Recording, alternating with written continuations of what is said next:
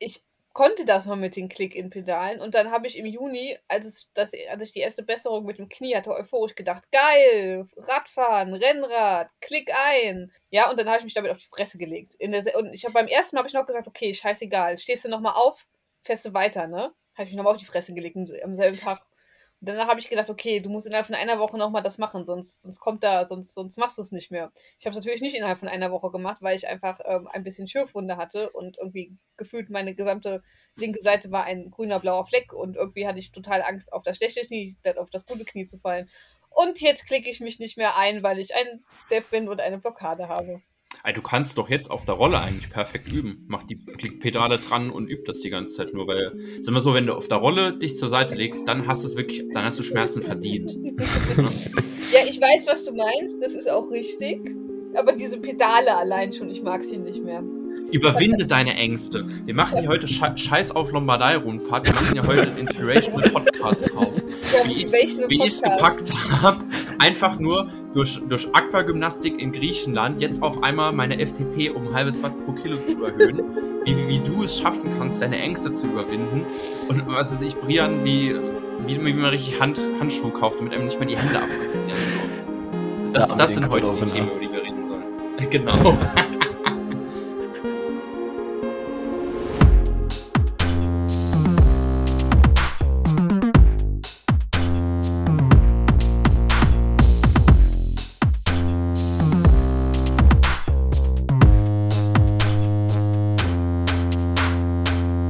Ciao, cari amici ciclisti und damit herzlich willkommen zum, ja, tatsächlich ist es das erste Monument, was wir als Full Kit Wankers diesmal besprechen werden. Für euch ist der liebe Tim am Mikrofon, falls ihr uns jetzt mal nach 36 äh, Folgen auch mal an den Stimmen erkennen wollt. Ähm, könnten wir jetzt da einen Intensivkurs draus machen. Ich bin heute nicht alleine, wie sonst auch immer, und habe noch zwei wunderbare Co-Hosts bei mir und begrüße erstmal ganz herzlich den lieben Brian. Hallo. Und die liebe Lena. Hallo. Ja, und wir haben uns ein sehr schönes Rennen rausgesucht, über das wir heute reden wollen, nämlich die Lombardei-Rundfahrt. Tatsächlich das einzige Monument, was bislang noch nicht von einem deutschen Fahrer gewonnen wurde. Ich glaube, damit haben wir dann auch den nötigen Florian Nass-Anteil für diese Folge schon mal abgehakt. Ähm, ich habe nämlich die Siegerliste vor mir und da ist tatsächlich kein Deutscher dabei. Jetzt Quizfragen für euch. Wer hat denn, welche deutsche Fahrer haben denn jeweils die anderen Monumente gewonnen? Gehen wir mal durch. Milan Sanremo. John Degenkolb ein Beispiel. Mir würde jetzt zum Beispiel auch noch Erik Zabel in den Sinn kommen. Lena, wer hat denn die Flandern-Rundfahrt gewonnen? Welcher deutsche Fahrer? Oh. Können wir nicht Paris-Roubaix sagen? Dann kann ich auch Degenkolb sagen. nee, ich will erst, ich will erst Flandern haben. äh, ich schiebe. Brian kann weitermachen. Brian, weißt du das? Nee, das weiß ich auch nicht. Team Telekom-Fahrer. macht das es vielleicht ein bisschen kleiner, die Auswahl? Ich könnte jetzt äh, wahllos Team Telekom-Fahrer aufzählen, aber ob das Sinn bringt, ist, weiß ich nicht. Nee, gut, dann, dann beenden wir diese Fragerunde. 2004 hat äh, Steffen Wesemann die Flandern-Rundfahrt für Telekom gewonnen. Den hätte ich jetzt dann. nicht als erstes genannt. So, dann Paris-Roubaix. Wen haben wir da? Dege. Ja, Dege natürlich. Und jetzt muss ich tatsächlich nochmal gucken, weil für Lüttich habe ich vergessen. Sekunde, Sekunde, Sekunde. Ich weiß nur, dass wir auf jeden Fall einen Deutschen hatten. Ah, guck mal, da sehe ich schon mal einen. Aber war das nicht schon ewig her? Ah, da habe ich zwei. Okay, wir haben zwei. Also ich könnte euch einmal anbieten, das Jahr 1979 und einmal das Jahr 1930. Siehst du, es war schon ewig her. Ich wusste, dass es schon ewig her war. Ich, ich hätte sogar sagen können, irgendwas Ende der 70er, Anfang der 80er. Ähm, ja, Ende der 70er. Oh. Weißt du auch, wer es war? Nee, lass mich. Nee. Oh, ähm, äh, hier, der alte Thurau? Dietrich Thurau, korrekt. Richtig. Oh. Jawohl. Das andere im Jahr 1930 war dann übrigens noch Hermann Buse. So, damit haben wir die deutschen Monumentgewinner oder zumindest mal einen pro Monument mindestens schon mal abgehakt. Ähm, ja, aber Lombardei haben wir eben noch keinen. Deshalb würde ich sagen, gucken wir uns das mal an, ob das dieses Jahr anders werden kann. Ähm, kleiner Spoiler, ich denke Nein. nicht. Ähm, um wo mich ist aber noch Emanuel um den... Buchmann? Ja, wo ist er? Nee, der ist doch dieses Jahr Giro gefahren. Das haben wir doch gelernt. Der ist Giro gefahren, deswegen fährt er kein Rennen mehr in dieser Saison. Ähm, Nee, aber jetzt muss ich euch tatsächlich nochmal eine persönliche Frage stellen, weil wir haben den deutschen Teil abgehakt. Das heißt, der Florian Nass ist gefüttert. Jetzt müssen wir noch den Community Engagement Teil hinterher schieben, damit wir uns gleich komplett auf das Rennen konzentrieren können. Ich habe ja die fünf Monumente eben schon mal aufgeführt. Und ich frage jetzt erstmal, Lena, 1 bis 5, welches ist dein Lieblingsmonument? Ich hätte gerne einmal die Liste. Welches steht oben? Und dann halt natürlich für die heutige Folge relevant, an welcher Stelle steht denn Il Lombardia? Il Lombardia steht auf Platz 4, Milan Sanremo ganz am Ende. Platz 1, die Flandern-Rundfahrt. Platz 2, Roubaix, aber das ist ganz eng beieinander. Ja, und dann Lüttich, ne? Ja. Brian, wie sieht das bei dir aus? Ähm, Roubaix, Flandern, Lombardia, Lüttich und dann Sanremo. Okay, das finde ich interessant. Also sag mal so, ich stimme Lena bei den ersten beiden zu, Flandern, Roubaix, ähm, das ist bei mir vorne. Ähm, ist aber halt tatsächlich auch so, sag mal so, ich fand Roubaix dieses Jahr viel geiler als Flandern. Ähm, das heißt, es ist wirklich nur mal so, mal so, mal so. Auf Platz 3 ist bei mir tatsächlich Milan Sanremo. Ich weiß nicht wieso, aber ich fühle das Rennen irgendwie so sehr. 800 Meter, äh, 800 Meter, 8 Stunden nur flach. Ähm, ist so mein Traum, meine Traumfahrt, für wenn ich irgendwann mal lang fahren will, weil ihr habt es eben, ich denke mal nicht, dass ich den Teil äh, in den Opener reinnehmen werde, aber wir haben uns eben über unsere Swift-Künste unterhalten und da ging es unter anderem auch bei mir darum, dass, äh, wenn es bergan geht, nochmal viel Gewicht noch mich nochmal nach unten zieht. Aber ansonsten, bei mir ist Lombardei, ich weiß nicht wieso, irgendwie auf der 5, weil bei mir ist, ist Lüttich auf der 4. Ich habe keine Ahnung warum, wahrscheinlich einfach, weil, weil zum Ende vom Jahr hin wird man einfach schon so ein bisschen müde. Aber vielleicht werde ich ja während dieser Folge überzeugt, äh, wieso dieses Rennen so toll ist. Ich, Und ich habe da genau eine Theorie, ähm, weil viele Leute finden ja Milan Sanremo richtig geil. Also ich kenne viele Leute, die finden das richtig geil. Und es gibt viele Leute, die sagen Lombardia, nee, brauche ich nicht. Und ich glaube, das ist hardcore davon abhängig, am Kalender. Also wirklich. Ja. So ganz viele sagen jetzt schon, oh, so viel Radrennen. Also ich hatte es ja selber. Bei mir hatte ich das, ich hatte ja praktisch so im, im August so meine, mein, äh, mein, mein untersten, meinen niedrigsten Punkt, wo ich gedacht habe, oh Gott, nee, Radrennen, es war so viel. Und dann äh, habe ich irgendein Rennen, was weiß ich was, Kategorie in Frankreich geguckt, Ende September und plötzlich war ich wieder voll drin. Weil Kofi das da auch ausnahmsweise mal Chancen hatte, wahrscheinlich. Sie haben sogar gewonnen aber das sei dahingestellt. Ähm, nee, aber das, irgendwann hat man, hat man so Cycling, Cycling Fatigue, also geht ziemlich vielen so. Und Milan Sanremo ist halt ganz am Anfang der Saison, wo man sich denkt, endlich wieder Radrennen, erstes Monument, richtig geil. Und dann, dann weiß man, man weiß, man braucht eigentlich nur bei den, bei den, bei, beim Poggio einschalten. Früher brauchst du da auch nicht wirklich einschalten. Das macht überhaupt keinen Sinn, da früher einzuschalten. Von ich mir ist kein, von mir kannst du auch beim Cipressa einschalten. Okay, geht auch nee, noch klar. Mm, mm, mm, ich möchte widersprechen. Ich habe mir im Jahr 2021 äh, Milan Sanremo acht Stunden komplett reingezogen, einfach nur wegen Carsten, Jean-Claude und Rolf Aldag. Ich habe diese Kombi so gefühlt. Ich sag mal so, ich habe währenddessen, glaube ich, meine Bachelorarbeit geschrieben. Ähm, Deshalb hatte ich ein bisschen was zu tun. Ich mein, aber ich habe mir die vollen acht Stunden gegeben. Also. Ich meine, ich habe mir dieses Jahr auch sechs Stunden gegeben. So ist es ja nicht. Ich bin ja der, der, weißt du, ich weiß, das wird nicht spannend. Ich weiß, ich muss jetzt beim Cipresse einschalten und ich gucke das trotzdem ab 12 Uhr. Das ist wahrscheinlich auch der Grund, warum ich das Rennen ähm, nicht ganz so geil finde, weil du weißt, du weißt es eigentlich, aber ich bin dann auch so, so ausgehungert für, für Radrennen und es ist das erste Moment, da ich denke, da, doch, doch, doch, guck es, guck es.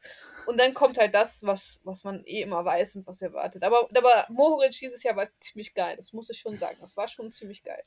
Nicht Bora ist unsere Droge, Milan Sanremo ist unsere Droge. Ich glaube, damit haben wir dann auch den Bezug zu, dies, zu diesen Twitter-Wochen nochmal gefunden. So, bevor wir uns jetzt weiter über Milan Sanremo unterhalten. Brian, ähm, du hast ja safe mal wieder mehr Infos gesammelt als wir beiden zusammen. Ähm, und ich finde, bevor wir einfach auf die Teams eingehen, sollten wir uns halt auf jeden Fall nochmal den Parcours anschauen, weil der ist ja auch nochmal ein bisschen anders im Vergleich zum letzten Jahr. Erzähl uns doch mal, was dir so beim Betrachten des Roadbooks aufgefallen ist.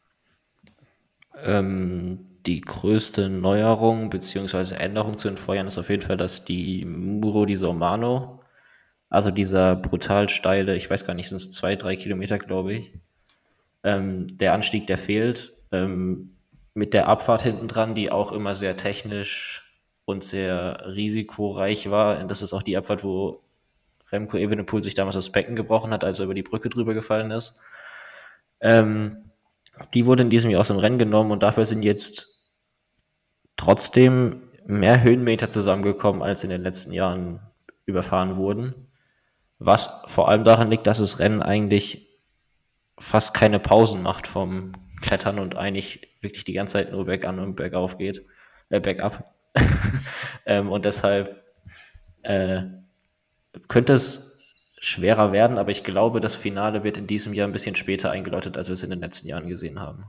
Ja, auf jeden Fall. Also wenn man sich das Profil anguckt, du hast eigentlich nur so zwischen Kilometer 155 und so 180 oder so, hast du mal 30 Kilometer flach. Ansonsten ist halt wirklich immer äh, äh, ja, hoch und runter. Und vor allem diese 30 Kilometer, die flach sind, die kommen erstmal direkt vor der Madonna di Gesallo.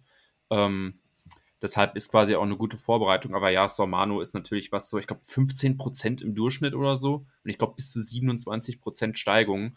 Also ähm, ich glaube, da würden wir es drei nur zu Fuß hochschaffen. Aber ähm, ja, ist auf jeden Fall trotzdem auch nochmal ein langes Rennen, 253 Kilometer, also halt auch auf jeden Fall ein, ein Tagesrennen der längeren Sorte. Und natürlich soll die Kulisse ist geil, Koma See, ähm, brauchen wir glaube ich nicht drüber zu sprechen. Ähm, der Zielcircuit, also wann rechnest du eigentlich so mit der vielleicht entscheidenden Attacke? Oder was ist jetzt so für den, für den Casual-Fernsehzuschauer, für die, die nicht acht Stunden Milan San Remo voll durchziehen? Was wäre der Punkt, wo du sagst, okay, ab hier einschalten? Hm, vermutlich bei der ersten Passage von dem San Fermo della Battiglia. Ähm, da könnte es schon sein, dass da Attacken kommen. Ich kann mir auch vorstellen, dass es vielleicht irgendein Team probieren wird, schon an der Madonna del Gisalo schon mal so einen Versuchsballon loszuschicken. Jetzt nicht den ersten Leader, den es gibt, sondern so den zweiten oder dritten. Ähm, um vielleicht mal so ein paar Teams aus der Reserve zu locken, um ein paar Helfer aufzubrauchen.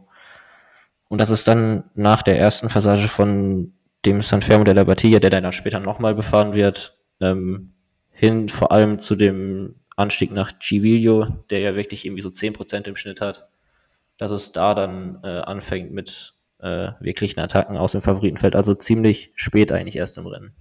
Gut, dann können wir tatsächlich immer den, erst, den ersten Service-Teil nochmal äh, noch reinbringen. Wenn ihr schon ab der Madonna die Gisallo schauen wollt, da sind die Fahrer frühestens so um 3 Uhr zu erwarten. Also könnt ihr euch dann vielleicht im Kalender markieren.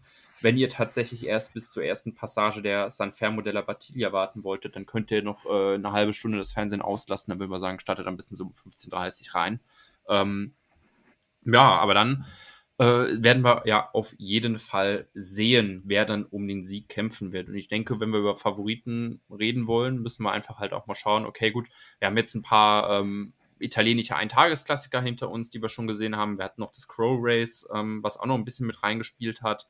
Und jetzt mal rein so in die Runde gefragt, ähm, wer hat denn aus eurer Sicht, oder wenn ihr jetzt erstmal ganz nur ganz blöd auf die Startliste guckt, wen sollte man denn auf dem Zettel haben? So Mega-Favoriten oder so Leute, wo man sich was vorstellen könnte, dass das interessant wird? Ja, ich denke erstmal, wir können ja erstmal die großen Favoriten abklappern und dann können wir vielleicht auch mal noch so ein bisschen auf die geheimen Leute gucken. Okay, also ich glaube, der erste Name, den wahrscheinlich jeder nennen wird, wobei der in den letzten zwei Wochen so ein bisschen auch kritisch betrachtet worden ist, ist natürlich Tadej Pogacar. Ist ja immerhin auch Vorjahressieger, ne? Ist Vorjahressieger. Ähm, ja, und der hatte zwei interessante, also der hatte zwei interessante Ergebnisse. Einmal ist der beim Giro dell'Emilia Zweiter geworden äh, und wurde geschlagen von Enric Mas. Das ist auch so geil, wenn, wenn man einfach nicht weiß, okay, was soll ich jetzt mit dieser Information anfangen? Also, so ein bisschen. also, also es war ein, es, hättest du mir vorher gesagt, dass Enric Mas Tadej Pogacar auf diesem Finish schlägt, wäre ich doch sehr überrascht gewesen. Vielleicht mag Brian das noch ein wenig mehr ausführen, da er der Movistar und Mars-Fan ist. Aber ich glaube, ich glaube, du hättest damit auch nicht so gerechnet. Ich habe eigentlich nicht damit gerechnet, dass Enric Maas in seiner Karriere überhaupt irgendein Eintagesrennen gewinnt, weil dafür muss man eigentlich so eine gewisse Art von Explosivität und auch eine gewisse Art und Weise von Sprintfähigkeiten verfügen, teilweise, um aus Gruppen mal zu gewinnen zu können. Ähm, und dazu kam ja noch, dass die Anstiege die jetzt beim Giro dell'Emilia befahren werden, das ist ja dieser Anstieg nach San Luca, der auch eben nur so zwei Kilometer lang ist und das ist auch nicht Enric Masterre. Ähm, aber an dem Tag war er wirklich sehr, sehr stark und hat dann an zweimal an den Anstiegen wirklich dafür gesorgt, dass Pogacar ans Limit gekommen ist. Beim ersten Mal ist er noch mit drüber gekommen.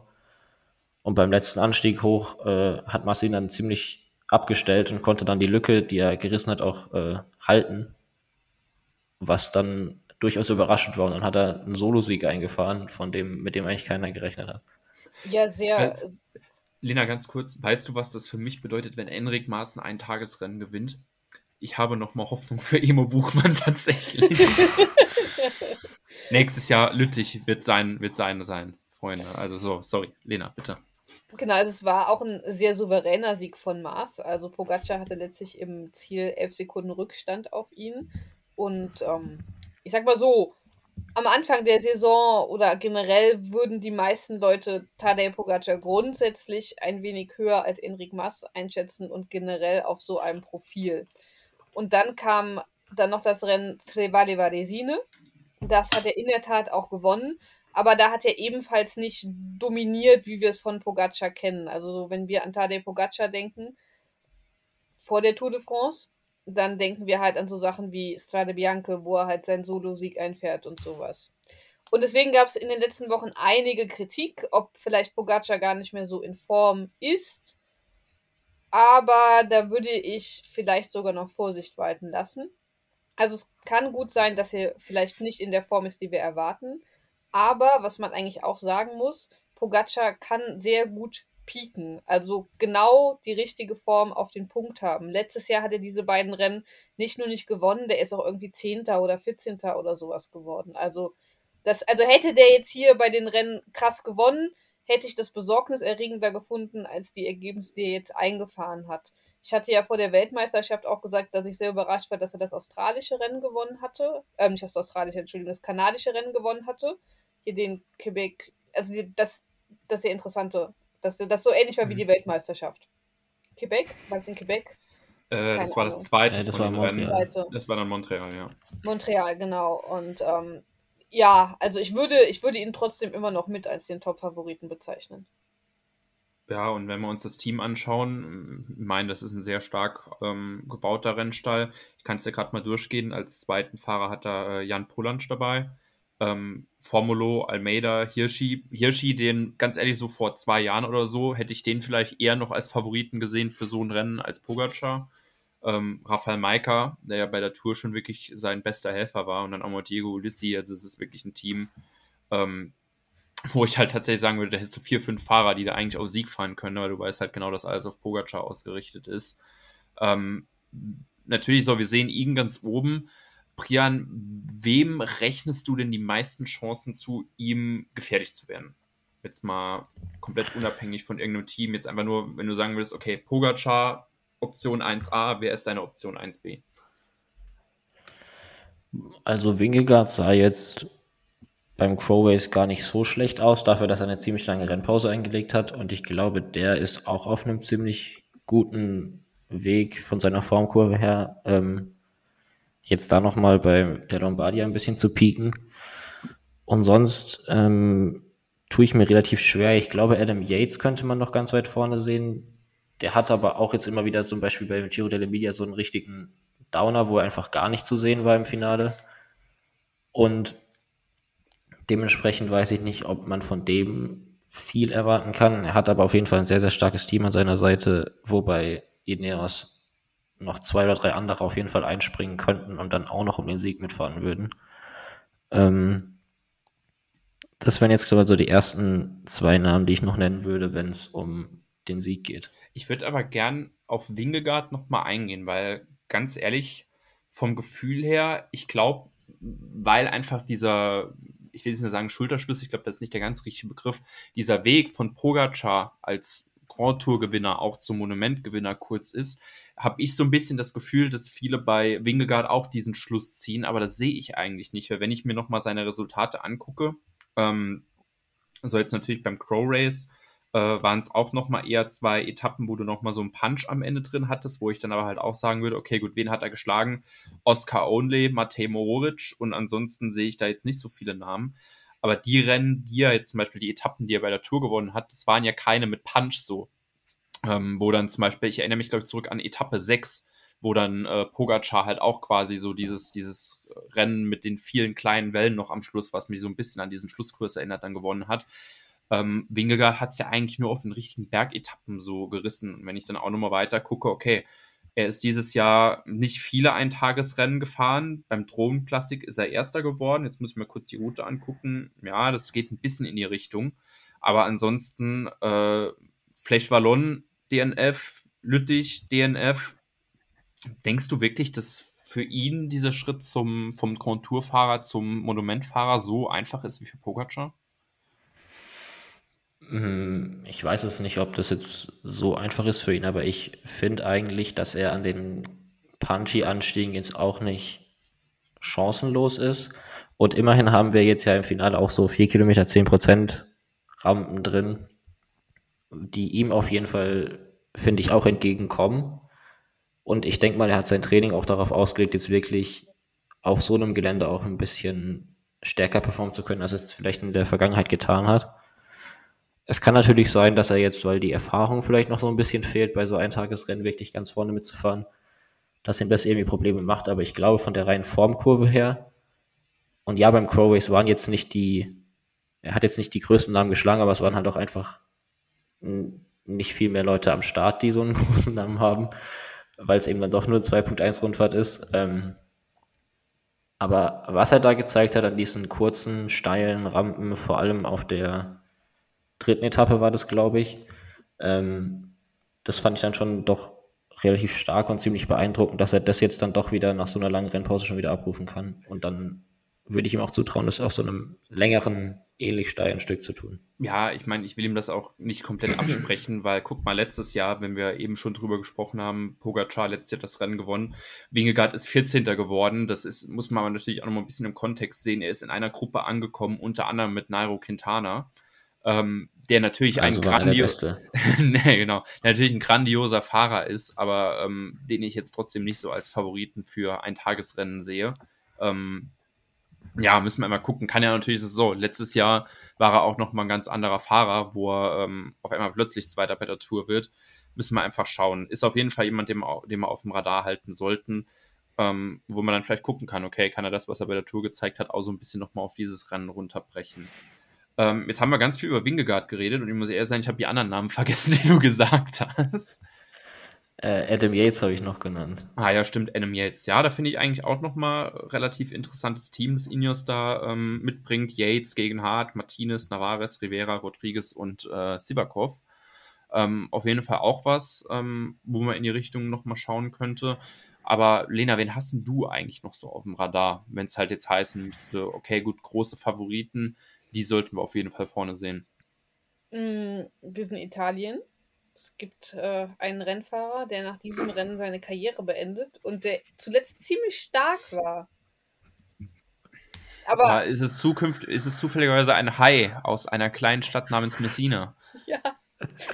Also, also ich sehe es nicht, aber, aber er war schon stark. Ne? Also, kein, also ich sehe jetzt Astana jetzt nicht die Lombardei-Rundfahrt gewinnen. Also ich habe mir, ich glaube, die hatten irgendwie drei Siege diese Saison und davon war, war eine die Kasachstan-Rundfahrt, also das nationale Rennen von Kasachstan, deren Fahrer. Also die haben jetzt. Ja, es, es hieß ja, der Riding for Gold Medals. Ich glaube, bei den, bei den National Championships kriegst du immer eine Goldmedaille. Ne? Richtig, also. richtig. Also die, das, der, der größte Erfolg die Saison für Astana war die Etappe in Tour of the Alps, die ähm, Lopez gewonnen hat.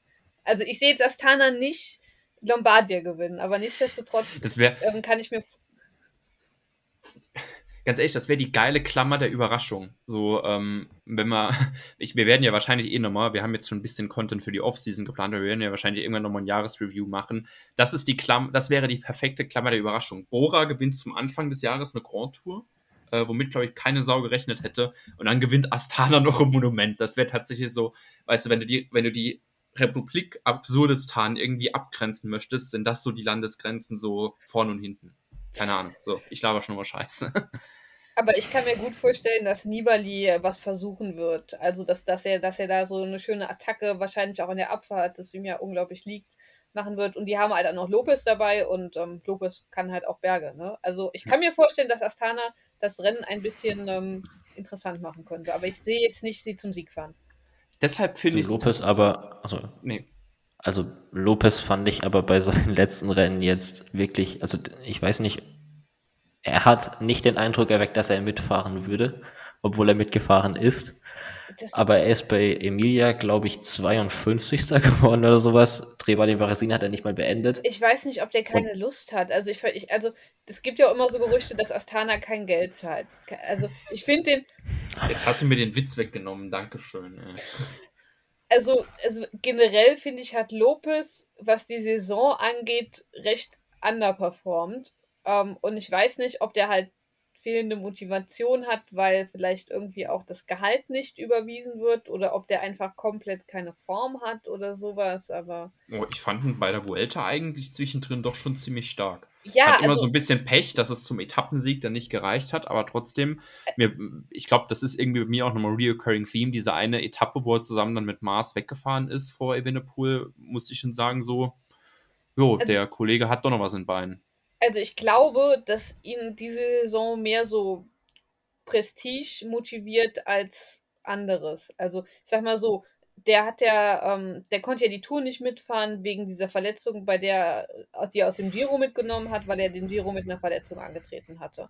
Ähm, aber auch bei den, bei den renommierteren Rennen erschien er mir auch stärker, wie du jetzt gesagt hast, in der Vuelta.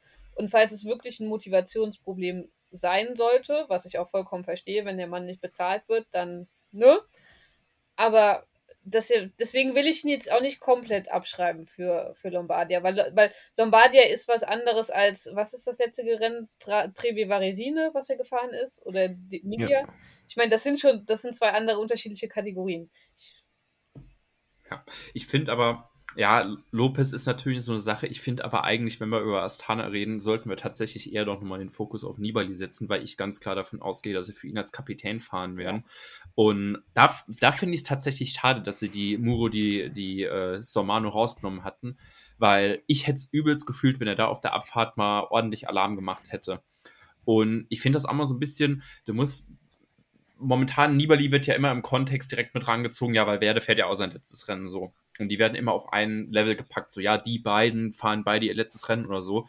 Ich finde aber leistungsmäßig sind diese Saison eigentlich komplett weit auseinander, weil, Werder das große Rennen, das er gefahren hat, ist, ähm, was war es, Vuelta jetzt, die große Grand Tour, die gefahren ist. Und da war er ganz klar nur Helfer für Miguel Angel Lopez, wo ich jetzt wirklich sagen würde, mir ist jetzt nicht irgendwie. Enric Maas. Ach ja, Enric Maas, sorry, ich habe schon nochmal Sachen durch den Kopf geworfen. Ähm, genau, so rum war es. Ähm, wo ich jetzt im Kopf habe, guck mal, wahrscheinlich genau, weil mir eben diese Leistung von Valverde nicht im Kopf geblieben sind, denke ich, dass er für Lopez gefahren ist und, und nicht für Mars. Äh, bei Nibali dürfen wir nicht vergessen, der ist dieses Jahr beim Giro Vierter geworden, so. Ähm, und er hat auch, das, das war, war das nicht sogar die Etappe nach Turin rein, wo er dann auch nochmal zwischendrin auf der Abfahrt attackiert hatte? Das war für mich so ein bisschen, als ich, als ich daran, als ich das nochmal gelesen habe mit Nibali, und Lombardia weiß ja, okay, gut, du hast die Zielabfahrt ins Ziel, du hast nochmal diese Schlussrunden mit Anstieg und Abfahrt oder so. Da ist mir direkt das nochmal in den Sinn gekommen. Ich habe mir eigentlich gedacht, so, boah, weißt du, wenn der es irgendwie packt, sich über die Berge zu retten, mit der Form, die er, die er im Giro teilweise an den Tag gelegt hat, noch eine gute Form in dem Rennen hat und dann auf der Abfahrt wegfährt, dann kann der, glaube ich, auf dem letzten Rennen nochmal jubeln. Und dieses Gefühl habe ich bei Valverde irgendwie so gar nicht. Ich habe irgendwie das Gefühl, ja, der fährt jetzt noch seine letzte Kaffeefahrt und dann ist, dann ist Sense. Aber bei Nibali ist es tatsächlich so, dass ich mir noch denke, guck mal, der könnte vielleicht noch was anstellen. Seht aber ihr das genauso? Dann hast du aber die letzten Rennen in Italien nicht geguckt. er hat doch einmal hat er doch ordentlich Alarm gemacht, Nibali. Also, ja. ja, ja, Nibali, ich meinte jetzt bei Valverde, weil Valverde ist Zweiter, Vierter und Dritter geworden bei den, jetzt, den letzten drei Vorbereitungsrennen. Was seiner Saison allgemein ein bisschen, äh, bisschen was ein bisschen zu kritisch. Er, hat, er hätte doch fast wieder an der Mühe gewonnen. Sein Rennen. Die Mühe de Oui. Ja. Ja, aber gegen Dylan, gegen Dylan fucking Töns verloren so. Ja, aber Dylan Töns ist auch schon gut, also. Ja, aber wenn es seine, seine Hauswand ist. Ja, aber wenn da, mal, ich sag, letzten... der, der, der, der zwei Jahre jünger noch gewesen, wette ich mit dir, der hätte das gewonnen. Das war so, es war so, oh, Guck mal, ich habe in, der letzten Epi ich hab in der letzten Episode des Kriegsball mit Mauro Schmid äh, begraben. Jetzt mache ich es wenigstens richtig, dass ich mir einen Fahrer aussuche, den ich hate, der es durch Resultate nur noch einmal bestätigen kann. also, ich habe dazugelernt, Freunde. Aber sei ähm, vorsichtig. Ich habe ich hab eine, ein übersetztes Interview gelesen, wo er darüber philosophiert hat, hm, ja, nach den letzten Ergebnissen in Italien ist ja eigentlich schon schade, dass ich aufhöre. Da kam noch mal der Gedanke. Aber nein, ich werde wirklich aufhören. Das, das war dieses Interview. Der fährt, der fährt nächstes Jahr mit Rebellin zusammen Gravel WM. Also wenn, ähm, wenn, ich glaube, das sollte eigentlich in Stein gemeißelt sein. Wenn das Wunder passiert und Valverde gewinnt irgendwie Lombardia, verkündet er dort noch sofort, dass er wahrscheinlich nächste Saison weitermacht. Genau, also ich werde mal nochmal in den Arsch geschossen werden, also passt doch alles. ähm, ja, wollt ihr noch ein bisschen über die alten Männer reden oder sollen wir uns anderen Gestalten zuwenden? Ah, wir können ja auch über D reden. Über wen? über D. Höre ich immer über D? Bardet. Ach, Bardet. Ich habe mir über D reden. Ich so, bin ich irgendwie im fucking neuen James Bond Film gelandet oder so? Was ging jetzt ab? Über Roma Bardet. Ähm, ja, fühle ich tatsächlich eigentlich irgendwie so, weil er hat bei den Rennen, wo er dieses Jahr gefahren ist, guck mal, Giro war er stark, bis äh, die, äh, die Kotzerei ihn da rausgeschickt hat. Tour war er zwischendrin auch mal Gesamtzweiter. Ähm, ja, ich denke mir nur vielleicht, ja, er ist ja auch eher normalerweise nochmal ein Freund der längeren Anstiege. Ist, sind da vielleicht die Berge zu kurz, ganz blöd gesagt. Er ist nicht mein Favorit Nummer 1, aber was für ihn spricht, ist, er hat ein ganz gutes Team mit dabei. Also es ist nur Ahrensmann, der selber ein ziemlich guter Fahrer ist, wird nächstes Jahr für Ineos fahren. Dann äh, Brenner ist mit dabei, aus deutscher Sicht. Schickt Brenner ins Break. Also ganz ehrlich, ich würde es so fühlen, wenn die, wenn die Brenner ins Break schickten. Einfach nur, weil ich ich, ich, ich, sehe schon nochmal Florian Nass vom geistigen Auge. Ja, und jetzt Marco Brenner fährt jetzt her, die, die Madonna, die Gisallo hoch und er fährt als erster über diesen Berg drüber. Also ganz ehrlich, dann wird direkt Space aufgemacht, Freunde, weil dann geht's ab. Ähm, wollen wir, glaube ich, nicht drüber reden. Aber ja, könnte vielleicht nochmal sein, Ahrensmann war jetzt bei der Vuelta stark, muss man natürlich auch nochmal gucken, okay, passt das peakmäßig. Ähm, aber genau. wir haben ja bei Mars gesehen, dass der immer noch gut fährt, ähm, der ja auch für die Vuelta gepiekt hat. Hamilton und Legnusund sind auch eigentlich ganz gut. Und äh, ja, also er ist jetzt bei den Vorbereitungsrennen ist er seit der Weltmeisterschaft nur äh, Trevali Varesine gefahren und ist dort 16. geworden. Aber man muss dazu auch sagen, das war halt ein Zielsprint, ne? Ja. Brian, ähm, Movistar. Ich ich suche gerade die in der Startliste. Valverde haben wir schon angesprochen, Aranburo, Akas, Jorgensen, Enric Maas, Oscar Rodriguez und Gonzalo Serrano.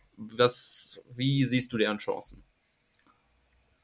Ähm, es kommt darauf an, wie gut Enric Maas ist an dem Tag und nach den letzten Rennen würde ich ihm sogar wirklich ein Podium zutrauen.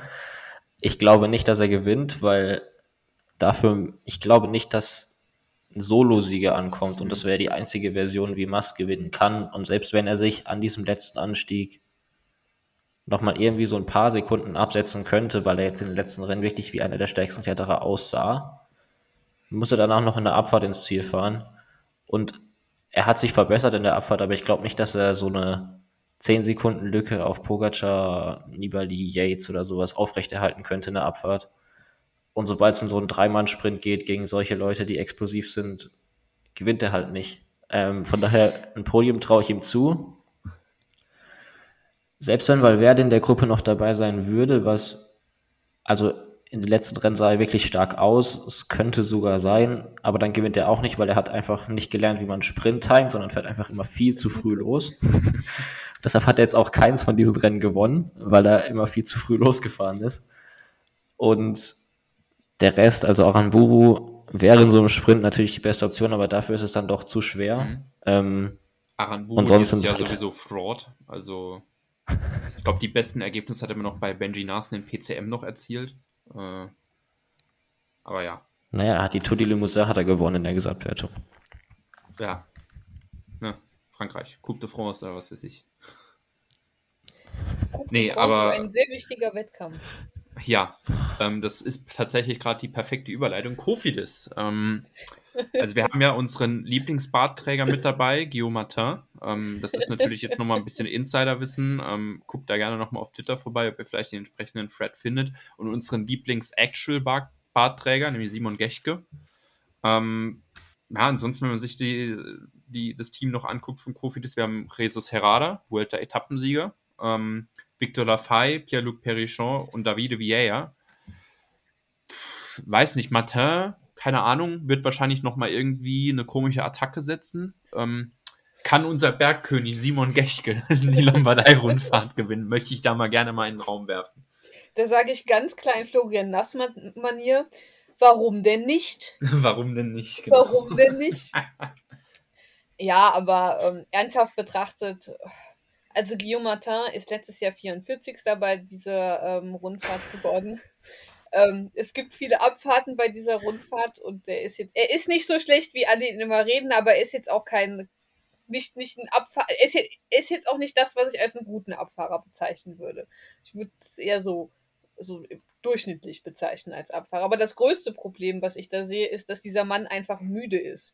Also Kofidis war ja für die Leute, die das vielleicht nicht so mitbekommen haben, sehr in diesem Abstiegskampf Relegationsbattle involviert und Guillaume Martin ist gefühlt alles gefahren und wird auch noch alles fahren.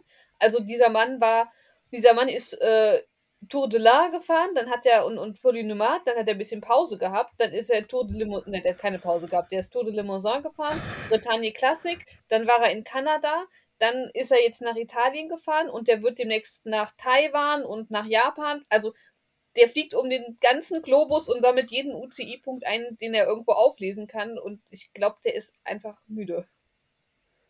Gut. Würde also, mich, nicht, würd mich nicht wundern, wenn der am Ende der Saison die meisten Renntage hat, tatsächlich. Können wir dann ja sehen. Ähm, ein Team, auf das ich auch mal noch einen Fokus bisschen legen möchte, ist Intermarché. Ähm, haben da natürlich auch noch mal ein paar Fahrer. Roter haben sie. Äh, Gosens, Laurens Ruiz, Petilli, Pozzo Vivo. Zimmermann Schorsch. Ähm, das ist aber tatsächlich der, auf dem ich in diesem Team gar nicht den Fokus legen will, sondern tatsächlich auf die Startnummer 143, Quinten Hermanns. Ähm, Zweiter geworden dieses Jahr bei Lüttich.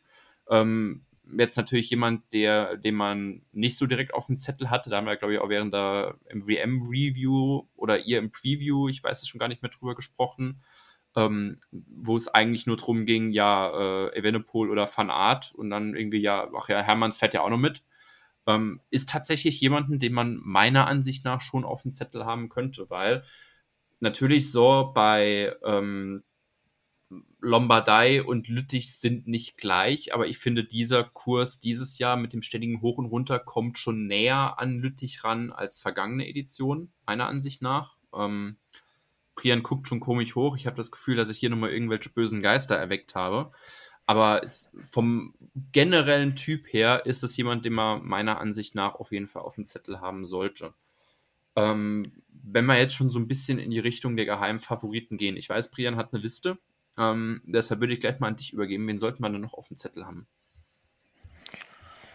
Ähm, Geheimfavoriten schwer zu sagen. Also ich weiß nicht, ist Bahrain Victorious ist ein einziges Geheimnis, weil ich nicht weiß, wie die Form aussieht, zum Beispiel von Mikelander. Rein theoretisch wäre das vielleicht ein Fahrer, der auch noch irgendwie vorne reinfahren könnte. Aber der ist jetzt, glaube ich, auch schon ewig lang kein Rennen mehr gefahren. Gut, jetzt ähm, Vuelta und dann Gran Piemonte. Also, das war jetzt am, ja, das war heute, ja, aber das heute. ist ja so, eher so ein Sprinterrennen gewesen. Und dann Matej Mohoric, ich weiß nicht, also natürlich ist er mit einer Abfahrt auf, aber dafür ist das Rennen im Vorfeld einfach zu schwer dafür, dass er, glaube ich, noch mithalten kann. Ähm, Damiano Caruso sah jetzt beim Crowways ah, nicht so aus, als ob er jetzt bei der Lombardei-Rundfahrt äh, wirklich mitfahren kann. Da ist er eigentlich die ganze Zeit Helfer gewesen für Buitrago und Mohoric. Ähm, von daher würde ich den jetzt auch nicht mit reinzählen. Deshalb dann da vielleicht noch am ehesten. Wen ich aber in letzter Zeit stärker fand, ist äh, Uran. Uran ist bei diesen italienischen Vorbereitungsrennen jetzt wirklich ganz gut gefahren, was wir von ihm jetzt nicht unbedingt kennen, wenn es nicht die Tour de France ist, ähm, wo er sonst ja immer relativ äh, langsam durch die Gegend fährt, wenn er nicht gerade am Höhepunkt ist. Von daher würde ich vermuten, dass er wirklich gerade irgendwie so ein Formhoch noch hat, nachdem er die Welteretappe da ja gewonnen hat, hat er vielleicht diese Form irgendwie halten können. Und er hat eigentlich auch ein ziemlich starkes Team dabei noch mit Piccolo, mit Paulus, mit Ort Christian Eiking, der ebenfalls jetzt so bei den italienischen Rennen ganz gut aussah. Von daher kann ich mir vorstellen, dass irgendeiner von IF da vorne reinfährt. Betiol ist auch noch da, aber ich glaube, für den ist es zu schwer. Sonst wäre der natürlich so die beste Option im Sprint, aber der glaube ich nicht. Ja, ich finde wirklich, also Uran ist tatsächlich kein schlechter Schaut, weil wenn du dir dem sein Jahr auch anguckst, ist so ein bisschen, ja, 14. bei Tirreno, 10. bei Izulia und dann ansonsten seine Tour war jetzt auch nicht wirklich berauschend, aber jetzt so zur Vuelta ähm, mit einem Etappensieg und 9. in der Gesamtwertung auch nochmal so ein bisschen Fahrt aufgenommen. Jetzt auch die Vorbereitungsrennen. Agostini 7., Emilia 5. und Trevali äh, ist er jetzt auch 10. geworden. Also finde ich tatsächlich schon, könnte so ein bisschen Sleeper-Pick sein, ähm, dass man sich den vielleicht auch nochmal anguckt. So geheimer Velo-Games-Tipp. Ähm, hier, wir müssen ja auch nochmal unserem Service-Aspekt in dieser Runde ein bisschen nachkommen. Äh, einen, den ich persönlich noch auf dem Zettel habe, ähm, vielleicht auch eher mehr wegen seinem Ehemal oder seinem älteren Ruf, aber ich finde, Jakob Vogelsang sollte man vielleicht auch nochmal ein gewisses Auge drauf werfen. Vielleicht in Kombination mit Dylan Töns. Wir hatten ihn eben ja angesprochen, ähm, dass er ja so ein guter Fahrer ist und ich deshalb den zweiten Platz von Valverde ja eigentlich höher valuen soll, als ich ihn tatsächlich tue. Ähm, Vogelsang habe ich dieses Jahr eigentlich aber tatsächlich auch nur im Sinn, als er hier die Mercantour Classic Alp Maritim gewonnen hat. Ähm, aber trotzdem, vielleicht auch, ja gut, Tour de Suisse ist er auch Dritter in der Gesamtwertung geworden, das hatte ich noch vergessen gehabt. Ist vielleicht jemand, ja, keine Ahnung. Ähm, obwohl jetzt bei Israel ist ja eigentlich auch der Stecker gezogen. Ich glaube, dass da die Motivation da auch nicht mehr so groß, groß sein Da wird. muss ich ehrlicherweise sagen, Israel fährt in den letzten Rennen auch wie ein Rentnerteam. Ja. Also. Es ist halt, weißt du, es ist klar, so, es wird nichts mehr, ne? Ja, aber die, also von den Fahrermaterial her waren sie mit Michael Woods, Vogelsang, Dylan Toynes perfekt aufgestellt eigentlich für diese italienischen Rennen. Und die waren eigentlich nie im Finale irgendwo zu sehen. Also außer Corbin Strong, der ist Zweiter geworden bei der Coppa Bernocchi. Aber das ist nochmal so was anderes. Das ist ja ein junger Fahrer, der will nochmal ein bisschen was beweisen. Der kann auch ganz gut sprinten. Aber vom Rest, also Vogelsang, Woods, Toynes, der Beste in den letzten Rennen war noch Demarki, der relativ aggressiv gefahren ist, aber von dem kannst du jetzt halt auch nicht erwarten, dass er bei der Lombardei-Rundfahrt mit Pogacar, Wigegard und so mitfährt. Ähm, von Vogelsang kann man das erwarten. Ich glaube, der, der hat es ja auch schon mal gewonnen. 2020 oder so hatte er die äh, Lombardei auch schon gewonnen. Ich habe doch hier die Liste genau, 2020. Ähm, von daher, rein nominell würde ich auch sagen, dass Wutz und Vogelsang in den oberen Kreis der Favoriten reingezählt werden müssen, aber die haben jetzt bei den letzten Rennen wirklich so schlecht in Form ausgesehen, dass ich mir das einfach nicht vorstellen kann. Ja, finde, ja, schon, stimmt. Wäre eine große Überraschung, sagen wir es mal so, wenn die sich wirklich da vorne platzieren. Aber wenn wir schon über einen ehemaligen Sieger sprechen, finde ich, können wir auch gleich zu einem anderen rübergehen. Ähm, jemand, der zwar auf der Ergebnisliste, oder Lena, hau du erstmal einen rein, wenn du noch einen reinhauen möchtest. Ich wollte noch zwei Namen nennen. Wir hatten eben kurz über Intermarché geredet, als du Kinden Hermanns genannt hattest. Ich finde dann noch die Namen Domenico Pozzovivo und Lorenzo Rota. Beide interessant. Also finde ich, also wären jetzt auch nicht meine Top-Favoriten, aber generell durch die Art und Weise, wie Intermarché als Team aufgestellt ist und dass man da praktisch so verschiedene Attacken könnte gehen lassen, finde ich es interessant. Also Rota ist jetzt auch bei welchem Rennen war das? Äh, da ist er zum Beispiel auch Zweiter geworden. das war dann, äh, Toskana. Genau, und da hat er zum Beispiel auch Martinez geschlagen gehabt. Ja, Roter sehe ich vom Gefühl her eigentlich noch. Ähm, Puzzo Vivo war jetzt bei Emilia auch Dritter. Müssen wir mal schauen. Ich finde natürlich so, wir hatten uns wirklich im Frühjahr, ähm, ja, wirklich hat ja Intermarché so ein bisschen richtig, also richtig gute Arbeit gemacht. Das hat jetzt, kann vielleicht sein, dass es auch so ein bisschen vom Gewohnheitsgefühl wer war, ähm, hat das zum Ende des Jahres hin ein bisschen nachgelassen. Äh, wenn man mal von den Grand Tours absieht mit ihren, weißt du, ne, irgendein Anfang hier neun Minuten Rückstand und sich dann nochmal über das Breakaway nochmal irgendwie in die Top Ten reinmogeln, den Klassiker. Aber ja, können wir auf jeden Fall mal, mal schauen, könnte interessant werden. Aber ich hatte es eben jetzt schon so leicht anklingen gelassen, wenn wir schon über einen ehemaligen Sieger ähm, Jakob Vogelsang reden, würde ich gerne nochmal einen anderen Fokus rücken. Und zwar, er hat dieses Jahr ähm, Fucking SRAM. ja, genau. Er hat die. Nee, tatsächlich guter, guter Pick, weil ähm, er hat dieses Jahr zwar, wenn ich reingucke, bislang nur einen Sieg geholt, nämlich einen Zeitfahrtitel in seinem in seinem Ursprungsland, in seinem Herkunftsland, finde ich eigentlich trotzdem, dass er ähm, gar nicht so schlecht unterwegs war, und zwar Bauke Mollema. Ähm, wir haben ihn dieses Jahr eher als Zeitfahrer ähm, wahrgenommen, anstatt als die Rennen, die er klassischerweise so gewinnt. Aber der hat 2019 Lombardia auch schon mal gewonnen und war jetzt bei den Vorbereitungsrennen bei Trevale Varesine ist er siebter geworden. Jetzt Gran Piemonte heute hat er auf dem 26. Platz abgeschlossen. Ähm, aber ich finde trotzdem, das ist jemand so, World Championship Road Race ist er auch 25. geworden und ist damit, jetzt lass mich kurz gucken, also in der ersten größeren Gruppe nach Remco ins Ziel gekommen. Finde schon, dass es jemand ist, den man da nicht ganz abschreiben sollte. Ähm, jetzt zumindest mal so meiner Ansicht nach. Ähm, ich möchte auf jeden Fall noch über ein Team sprechen. Ich glaube, es ist auch schon klar, welches, aber deshalb möchte ich euch vorher vielleicht noch mal die Möglichkeit geben. Habt ihr sonst noch jemanden auf dem Zettel, den wir da vielleicht mal noch näher betrachten sollten? Wir haben noch nicht über Quickstep geredet. Und das glaube ich auch aus gutem Grund. Ähm, Ehrlich gesagt, weil ich kann das Team ja mal vorlesen. Alaphilippe, Bagioli, äh, Devenis, nee, da habe ich doch schon mal, De Devenis, ja doch, Devenins, so, richtig rum. Honoré, Seri, Van Wilder, Verfäke oder Verwake, oh, ich hab's halt schon mal mit dem Namen. Ähm, ich denke, dass Alaphilippe nichts reißen wird. Siehst du das genauso, Lena? Ja, ich sehe es auch noch nicht so richtig. Es war eine verfluchte Saison für ihn. Gut, schön, dass wir das ich so ausführlich besprochen haben. Aber bis, Brian, Brian hat noch eine Meinung. Ich hätte bis zum Montag hätte ich das gleiche gesagt wie ihr. Und dann war die Coppa Bernocchi, war das, glaube ich, wo er wirklich wieder sehr stark aussah. Und ähm, die, er hat nicht gewonnen, weil sich diese Führungsgruppe einfach nie einig war und dann wieder vom Feld eingeholt wurde am Ende. Und dann haben sie trotzdem noch in Ballerini gewonnen, von daher ist es noch gut ausgegangen fürs Team. Aber ich fand, er sah an den Anstiegen dort schon wieder sehr stark aus und war wahrscheinlich auch der stärkste in dem Rennen an dem Tag. Man muss ihm natürlich. Und das hat mich so ein bisschen. Man muss ihm ja. noch zugute halten, er hat ein sehr nices Ergebnis äh, erzielt, weil er ist 69. geworden. Aber das ist gut zu hören. Das freut mich. Dass er 69. geworden ist. Nein, oder? aber dass er. Nee, aber weißt du, Alaphilippe ist so ein Fahrer, mit dem ist ein Rennen einfach cooler. Ja, schon. Äh, Prian, ich habe in deiner Liste äh, noch einen Namen gespottet, den du bislang noch nicht erwähnt hast und ich habe das leichte Gefühl, dass du ihn jetzt sagen wolltest. Ich weiß nicht, wer du meinst gerade, ehrlicherweise. Wawa? Ach, Wawa. ähm, ja, äh, ein bisschen schwierig. Ich weiß es nicht. Er hat ja, glaube ich, den Emilia und so ist er nicht mitgefahren wegen irgendwelchen persönlichen, familiären Problemen. Deshalb ist er da nicht gestartet und war dann jetzt bei Trevali Varesine dabei. War jetzt auch nicht wirklich stark. ähm, er hat ein solides Team dabei, also Jesper, Ede und vor allem auch Kevin Vauclair sind schon ganz gute Kletterer. Und eigentlich kommt ihm so ein Parcours ganz gut.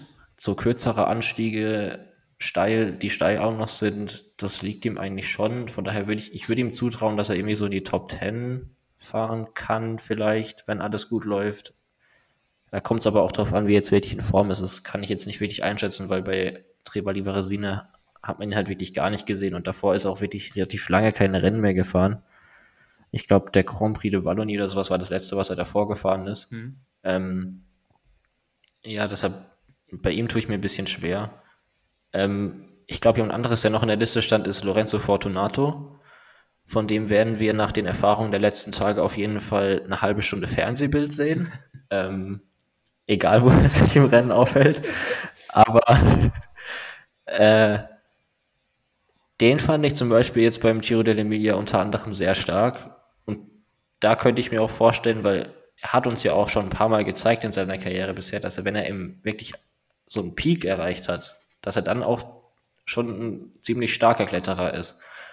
Und dass der dann vielleicht doch noch einer der letzten ist, die so vorne mit dabei sind, kann ich mir dann doch schon wieder vorstellen, weil der irgendwie in den letzten Wochen so einen Aufschwung hingelegt hat, mit dem ich dieses Jahr nicht mehr gerechnet habe. Ja, ich meine, natürlich hat man immer noch im Sinn äh, vom Sieg auf dem Sonkolan was, glaube ich, wenn ich das richtig in Erinnerung habe.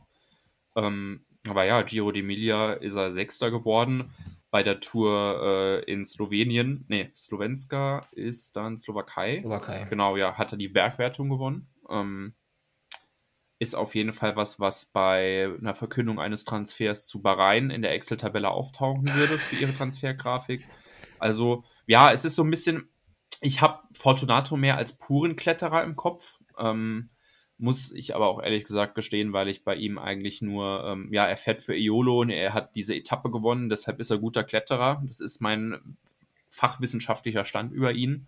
Ähm, aber natürlich so, das ist jemand, den man da vielleicht dann auch nochmal, natürlich nicht als Top-Favorit, aber ähm, also wir haben uns ja beim Giro beschwert, dass die, dass die Pro-Conti-Teams so langweilig waren. Dann könnten sie vielleicht ja in diesem Rennen auch nochmal für ein bisschen Spannung sorgen. Bin ich auf jeden Fall dabei. So, ähm, ich wollte eigentlich nicht über AGDSR sprechen, aber weil wir Kilian dann in dem Fall vielleicht doch nochmal ein bisschen glücklich machen wollen, die haben Shampoosner dabei, die haben Felix Gall dabei. Ähm, die haben Jako Hennen dabei, Paris Peintre. Ja, schauen wir mal, ähm, ob da vielleicht noch was draus wird. Keine Ahnung. Aber ich möchte eigentlich noch über ein anderes Team reden. Und ich glaube, ihr könnt euch denken, um welches Team es geht. Muss ich es noch laut aussagen? Ich habe eigentlich mich nur gefragt, wie lange es dauert, bis dieses Wort fällt. Nee, gut, also ähm, ich möchte noch mal kurz über Bora sprechen. Ja, also wenn ich mir das, das, das Line-Up so ein bisschen angucke, also jetzt hier auf dem Zettel steht Aliotti, Keldermann, Fabro, Großschartner, Higita, Konrad und Vlasov. Da sehe ich eigentlich ganz klar zwei Ausgänge, dass es entweder auf Higita oder auf Vlasov hinausläuft. Jetzt Higita ist Zweiter geworden beim, dann kurz nachschauen. Trevali. Genau. Du sagst, dir rollt das so schön von der Zunge, tatsächlich im Gegensatz zu mir. Da merkt man nochmal, wer Italienisch hatte und wer nicht. Ähm, ist jetzt auch das einzige Rennen, das er ähm, jetzt nach den World Championships gefahren ist. Gut, sind auch jetzt nur ein paar Tage dazwischen, aber trotzdem, ich finde, er ist, wenn man sich diese Truppe anguckt, eigentlich noch so der mit den meisten Chancen. Ähm, Vlasov, der ist jetzt auch nochmal irgendein Rennen gefahren, ähm, wo er dann, glaube ich, auch einen Sprint verloren hatte. Moment, ich mache einmal die Liste auf. Ähm, nee, war, das war sogar die Coppa Sabatini. Ähm, da ist er Fünfter geworden, wo er dann aber aus seiner Fünfergruppe äh, Letzter wird wo ich irgendwie das Gefühl habe, ja, so bei ihm, Tour des Wiss war er richtig stark, bevor Covid ihn rausgeschmissen hat. Seine Tour ist er jetzt noch Fünfter geworden am Ende, ähm, wo er aber auch ein bisschen durchs Zeitfahren gerettet worden ist. Aber er hat mich jetzt mit seinen Ergebnissen, so Coppa Sabatini, der ist eine längere Attacke gefahren, ähm, wo ich dann schon gesagt habe, so okay, ähm, hat dann, glaube ich, nicht funktioniert, weil die Gruppe hinten dran dann halt doch tatsächlich sehr gut zusammengearbeitet hatte. Aber jetzt dann noch 24. Beim, bei Emilia und dann noch 19. bei, ähm, bei Resine, wo dann aber Higita vorne ist. Ich habe das Gefühl, die werden für Higita fahren. Ähm, vor allem, weil es bei der Vuelta für Higita eher so mittelmäßig war. Seht ihr das genauso oder?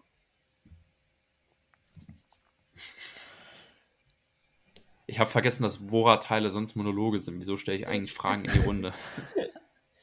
Ja, ich denke schon. Also Vlasov sah jetzt nicht so aus, als ob er wirklich eine große Rolle spielen konnte. Bei Egita bin ich mir auch noch unsicher ein bisschen, ehrlicherweise, weil Trevali Varesine ist dann jetzt doch nicht so schwer, wie die Lombardei-Rundfahrt ist. Hm. Und da habe ich ihn jetzt bei den, also es gab ja Attacken im Rennenverlauf und da ist er mir jetzt nie wirklich aufgefallen, dass er da wirklich vorne mitgefahren ist. Kann natürlich auch Taktik sein, dass du dich da nicht zeigst, um für den Sprint irgendwie zu schonen, weil davon auszugehen ist, dass Varesine meistens in einem Sprint endet.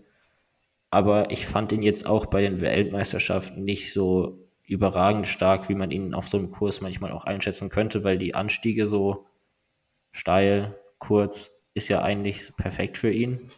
Ähm, deshalb bin ich mir nicht sicher, wie seine Form wirklich ist. Ähm, bei Vlasov gilt das Gleiche und dann die Helferriege ist eigentlich stark, von daher würde ich davon ausgehen, dass wenn einer von den beiden wirklich gut in Form ist, dass sie dann noch vorne reinfahren können, weil Keldermann, Aliotti und so, die sind eigentlich dafür schon ganz gut aufgestellt. Das, das wollte ich eigentlich auch nochmal so ein bisschen rausstellen, weil das ist eigentlich das, was mir auch nochmal ins Auge gefallen ist, wenn ich nämlich nochmal an die ähm, legendäre Turin-Etappe zurückdenke und man sich das Ganze nochmal anschaut. So, Aliotti ist, glaube ich, beim Giro mitgefahren, der war in dieser Helfergruppe mit dabei. Und einer, der ja wirklich bei dieser Etappe rausgestochen ist, war Wilko Keldermann, ähm, wo der wirklich gefühlt halbe Rennen lang vorne Watt gedrückt hat wie ein Weltmeister. Ähm, wo ich mir vielleicht auch nochmal denken kann, der ist jetzt auch äh, Emilia und Trevali Varesine gefahren, ähm, der da vielleicht dann auch mal das Zünglein an der Waage sein kann. Matteo Fabro ist, finde ich, ähm, als Helfer eine sehr starke Vuelta gefahren. Ich kann mich erinnern, ich glaube, die eine Etappe, wo ähm, Hegita tatsächlich noch um Etappensieg mitgekämpft hat, hat er, glaube ich, auch noch sehr, sehr lange ähm, vorne noch, noch gezogen. Ja, und ansonsten noch Großschartner, Konrad, ja, könnte man mal schauen. Das ist, also bei Pogacar könnte man sich denken, okay, der kann das auch alleine regeln im Zweifelsfalle. Bei Bora, finde ich, kommt es wirklich drauf an, wie stark die das Ganze im Team machen werden. Haben wir teilweise schon gesehen in Italien beim Giro, was da draus werden kann. Haben wir auch bei den äh, anderen Klassikern und ein Tagesrennen gesehen, dass das im Zweifelsfalle auch mal schief gehen kann, wenn es außerhalb des deutschen Bodens, äh, Bodens stattfand. Also müssen wir mal schauen. Ich finde, es könnte noch ganz interessant werden als Team. Ähm, ja, ich glaube, damit haben wir eigentlich alles soweit ein bisschen durch. Wenn wir jetzt mal gucken, über Alpecin haben wir noch nicht so richtig gesprochen. Die haben Jay Vine dabei. Ähm, ist leider keine Bergetappe bei der Vuelta, weil ansonsten wäre eigentlich schon klar gewesen, dass das Ding gewinnt. Ähm, über ihn haben wir nicht gesprochen. Bardiani mit Filippo Sana. Ist der nicht? Genau, doch, der ist ja italienischer Meister dieses Jahr geworden, ne? Ja. Ja, genau. Ja, könnte, könnte ja da vielleicht noch ein bisschen was sein, aber jetzt die, gut, bei der Toskana ist er 13. geworden. Ansonsten jetzt aber nicht sowas. Carural fährt mit, Drohnenhopper ist mit dabei mit äh, Tesfation. Könnte vielleicht noch ganz interessant werden. Über EF und Iola haben wir gesprochen. Groupama. Ähm, Finde ich jetzt tatsächlich sehr überraschend, dass die Valentin Madua nicht dabei haben. Ähm, weil das wäre eigentlich so ein Rennen, wo ich ihn auf dem, auf dem Zettel gehabt hätte. Ähm, stimmt, das ist mir eigentlich gar nicht aufgefallen. Nee, Age Dessert hat Cosnefroy nicht dabei. Das finde ich tatsächlich sehr interessant. Der ähm, fährt Paris-Tour. Das ah, ist ja bei den okay, französischen also, Teams immer so, also die entscheiden ja. sich dann häufig nicht immer das logischste Team zu Lombardia zu schicken. Ja. Lotto, Andreas Krohn sollten wir vielleicht auch nochmal ins Auge fassen. Ähm, ist mir auch nur die eine Tour-Etappe im Kopf geblieben, wo er dann, glaube ich, irgendwann mal mit den Platten dann in der Böschung stand. So, soll ich Aber dir was zu Lotto sagen? Weißt du, wer im Break sein wird für Lotto? Äh, Harm van Huke? Conker. Filippo Conker, ja, könnte sein. Italiener, Fernsehzeit.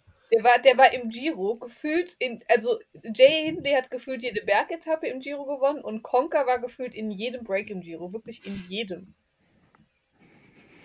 Gut, also wissen wir ja. Können, wir können doch jetzt schon mal aufs Break äh, schon mal Entschuldigung, nicht Giro, wo älter. Ich habe gerade Giro gesagt ja. und meinte wo älter. Gott.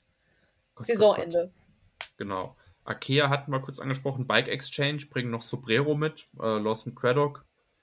Nick Schulz ja, keine Ahnung, ist leider kein Zeitfahren in Italien, deshalb wird Sombrero, sonst hätte Sombrero vielleicht noch was reißen können. Ähm, Total Energy mit Latour, ja, okay. Und über Trek haben wir ja eigentlich auch schon gesprochen. Da hätten wir die Teams ja ein bisschen durch und wir haben diesmal nicht wie beim Tour Review zwei Stunden gebraucht. Also, ähm, weißt du, wir entwickeln uns auch weiter so. Aber bevor, bevor ich jetzt bei euch nochmal die Sieger abfrage, ähm, tatsächlich nochmal kurz Werbung in eigener Sache. Wir hatten im Vorgespräch schon ganz viel über Swift gesprochen, aber wir haben jetzt übrigens auch einen eigenen Swift-Club. Also wenn ihr mit uns ein bisschen vielleicht virtuell, wo es gab, gibt, glaube ich, gar keine italienische Welt auf Swift, ähm, keine Ahnung, aber durch die virtuellen Welten und die virtuellen Rundfahrten machen könnt, dann sucht gerne mal für den Swift-Club äh, Full Kit Wankers Podcast und trete da gerne bei. Ob wir Events organisiert bekommen, von, hängt von unserer Organisationsfähigkeit ab. Ähm, aber wir haben ja jetzt auch für die Straßen-Off-Season, ich mache das in Anführungszeichen, äh, auch schon nochmal ein bisschen coole Sachen geplant. Vielleicht können wir dann ja auch mal eine Runde gemeinsam fahren und dann auch ein bisschen quatschen. Gut, damit hätten wir dann den Werbeblock abgefertigt. Falls, falls Sie als Unternehmen gerne werben möchten, wir suchen noch Sponsoren, in dem Sinne also gerne. Aber ähm, das wäre jetzt nämlich cool, weil jetzt könnten wir tatsächlich so, hier, äh, wir tippen jetzt unsere Gewinner, sponsored von, was weiß ich, ähm, gut, ne, ich hatte nie Sportmarketing, also Brian schüttelt nur schon mit dem Kopf. ich laber schon immer irgendeinen Quatsch. Ähm, deswegen, weil Brian gerade noch den, den Kopf in der Hand hat, frage ich erstmal Lena, wer gewinnt dieses Rennen? Also ich habe tatsächlich gar nicht mal so einen großen Favoriten. Also manchmal gibt es Rennen, da fühle ich mich unglaublich sicher, wer das gewinnen könnte. Manchmal habe ich recht und ganz häufig habe ich nicht recht damit. Aber bei diesem Rennen finde ich es relativ ausgeglichen. Aber ich glaube tatsächlich, dass, äh, dass, dass Tadej Pogacar seinen ganzen Kritikern trotzen will und besonders nicht nochmal zum Ende dieser Saison gegen Jonas Wingegaard verlieren möchte. Ich glaube, das ist fast genauso wichtig wie dieses Rennen zu gewinnen, äh, um dem Ganzen ein positives, positives Ende zu geben. Also glaube ich, dass es Tadej Pogacar wird. Okay, alles klar. Brian, du hast den Kopf aus der Hand rausbekommen. Ähm, was denkst du, wer gewinnt dieses Rennen? Ähm, ich wollte Tadej Pogacar sagen, das mache ich jetzt aber nicht. Ähm, deshalb gehe ich mit Adam Yates. Interessant. Also ich denke, nachdem Marco Brenner am zweitletzten Anstieg endlich aus dem Break gefangen wird, nee, nur Spaß. Ähm, ich finde das, was du eben gesagt hast, Lena, eigentlich interessant, weil ich könnte mir vorstellen, dass äh, Pogacar vielleicht nochmal denselben Fehler macht, den er damals auch bei der, bei der Tour-Etappe gemacht hat und sich und jeder Attacke zugefahren ist. Damals war es ja von Roglic und Wingegaard im Wechsel. Ich habe das Gefühl, dass sich Wingegaard und, und, Rock, und, und, und Roglic, sage ich schon, und Pogacar gegenseitig so ein bisschen auscanceln werden. Und ich kann mir schon diese Situation vorstellen. Die sind beide letzte Führungsgruppe am letzten Anstieg und gucken sich nur gegenseitig an. Und auf einmal schließt von hinten Vincenzo Nibali auf und fährt den in der Abfahrt weg und gewinnt noch so sein letztes Rennen. Ich habe irgendwie so dieses ganz komische Gefühl, dass Nibali dieses Ding gewinnen wird. Ich weiß nicht, woran das liegt, aber irgendwie so, irgendwas in mir sagt mir, Italiener gewinnt dieses Rennen. Und ich habe das Gefühl, dass es Nibali sein wird. Ich meine, ich kann mir so ein bisschen Nibali als Outsider zu bezeichnen, ist auch schon eigentlich Blasphemie.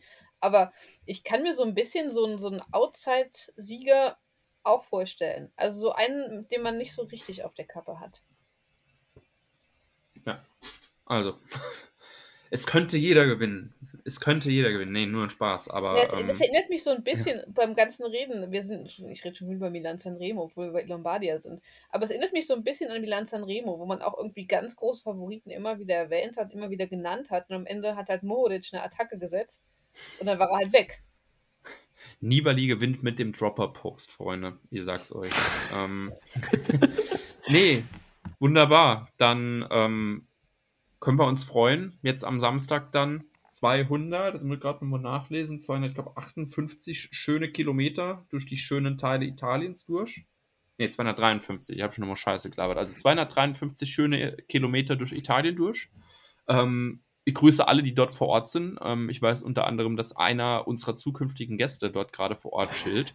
Ähm, also in dem Fall Grüße gehen schon mal raus.